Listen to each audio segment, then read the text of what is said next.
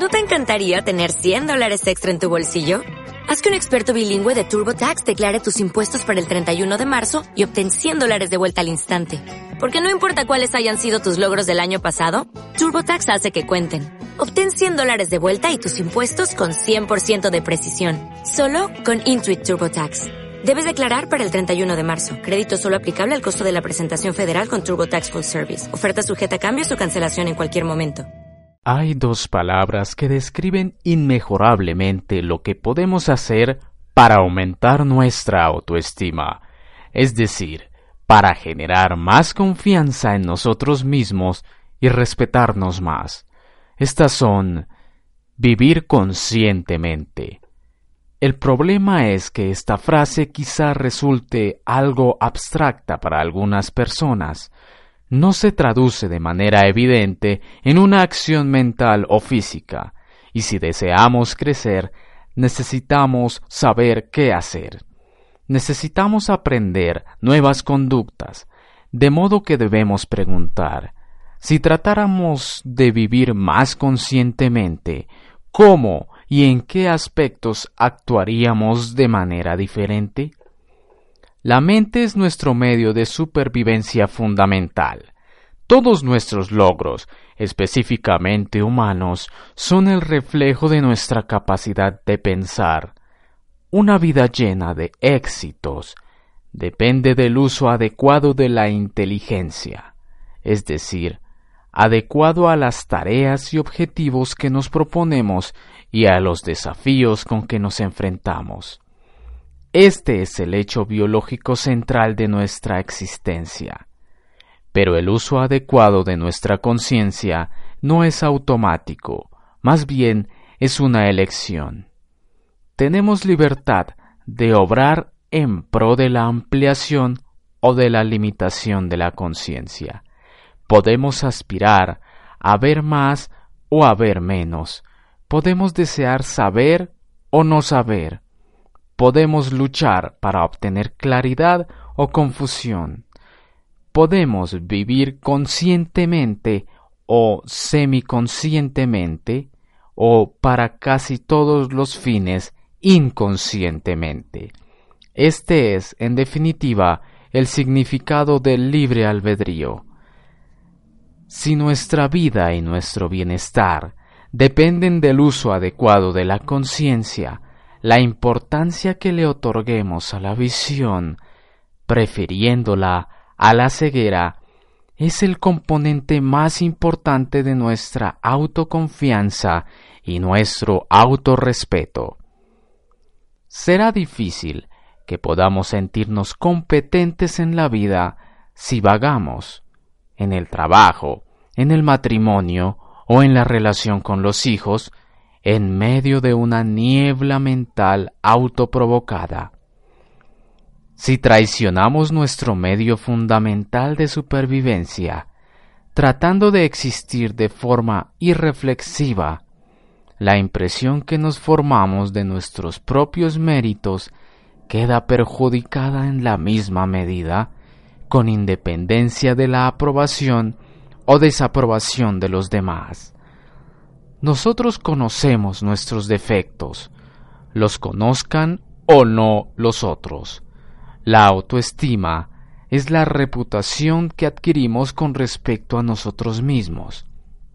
Mil veces por día debemos elegir el nivel de conciencia en el cual funcionaremos.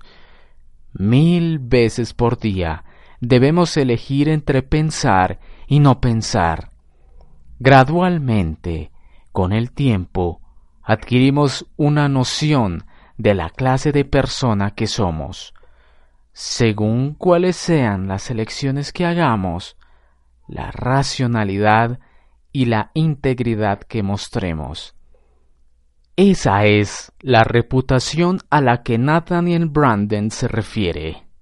Cuanto más inteligentes somos, mayor es nuestra capacidad de conocimiento, pero el principio de vivir conscientemente sigue siendo el mismo, sea cual fuere el nivel de inteligencia. Vivir conscientemente significa conocer todo lo que afecta a nuestras acciones, objetivos, valores y metas, y comportarnos de acuerdo con aquello que vemos y sabemos. En cualquier situación, vivir conscientemente significa generar un estado mental adecuado a la tarea que se realiza. Conducir un coche, hacer el amor, escribir la lista de la compra, estudiar un balance, meditar, todo ello requiere estados mentales diferentes, distintos tipos de procesos psíquicos. En lo referente a cuestiones de funcionamiento mental, el contexto determina qué es lo adecuado. Vivir conscientemente significa hacerse responsable del conocimiento adecuado a la acción que estamos efectuando. Esto, sobre todo, es el fundamento de la autoconfianza y el autorrespeto.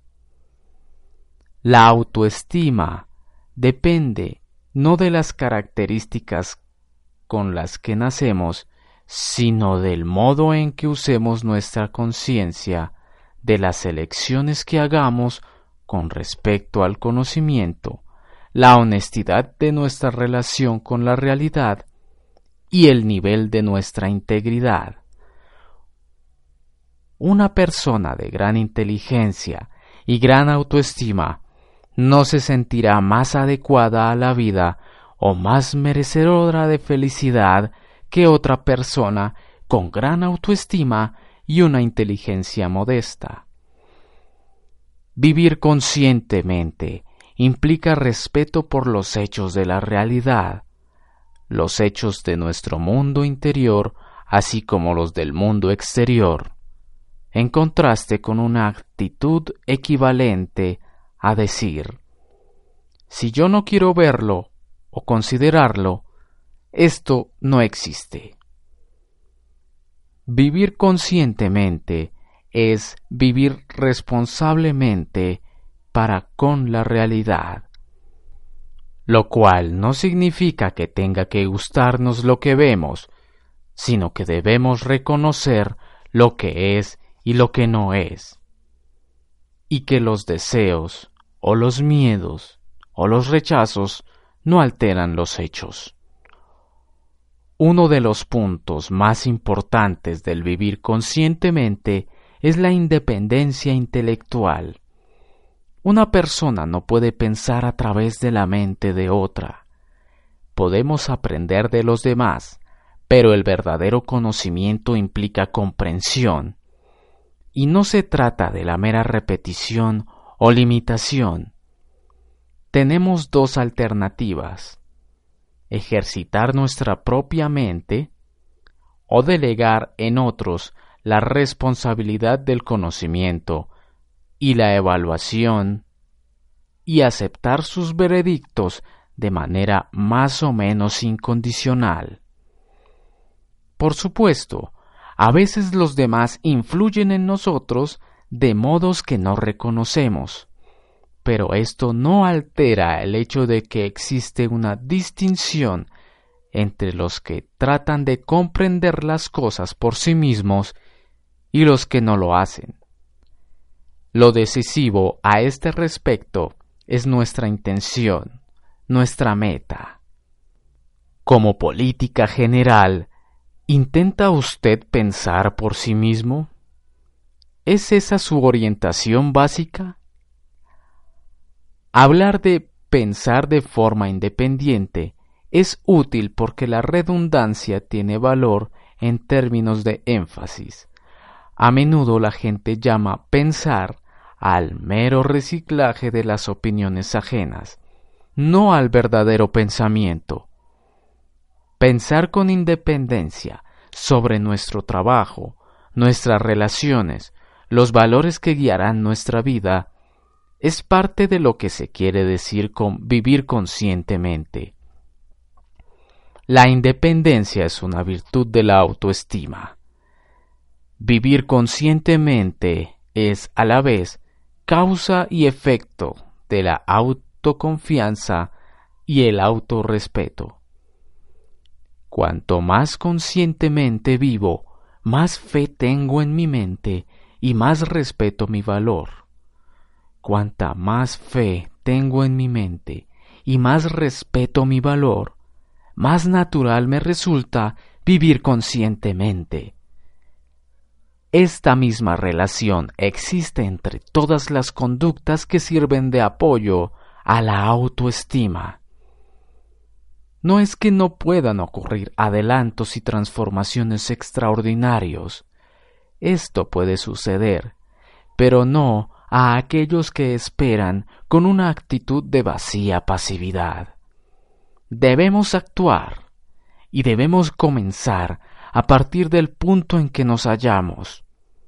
Un pequeño movimiento en dirección a una conciencia más elevada abre la puerta a otro y a otro. No importa en qué punto empecemos, solo importa que asumamos la responsabilidad de empezar.